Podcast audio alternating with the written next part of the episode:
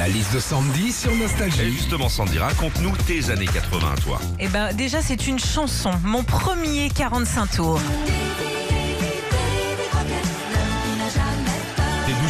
Ouais, c'est ça. Ouais. Davy Croquette, l'homme qui n'a jamais peur. Bah, tu m'étonnes. Hein. Covid, chômage, retraite. Lui, il a pas connu. Hein. Non, lui, sa seule préoccupation à l'époque, c'était de choper des castors pour s'en faire des tocs. hein. Ah. Dans les années 80 aussi, avec mes parents, on se faisait des soirées diapo en famille ou entre amis.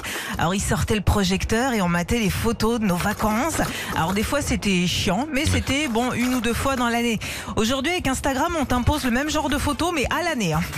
Et puis, mes années 80, c'est aussi l'école des fans. Bah Ah oui. oui. Une émission présentée par Jacques Martin où des enfants venaient chanter sur scène des chansons d'un artiste invité en plateau.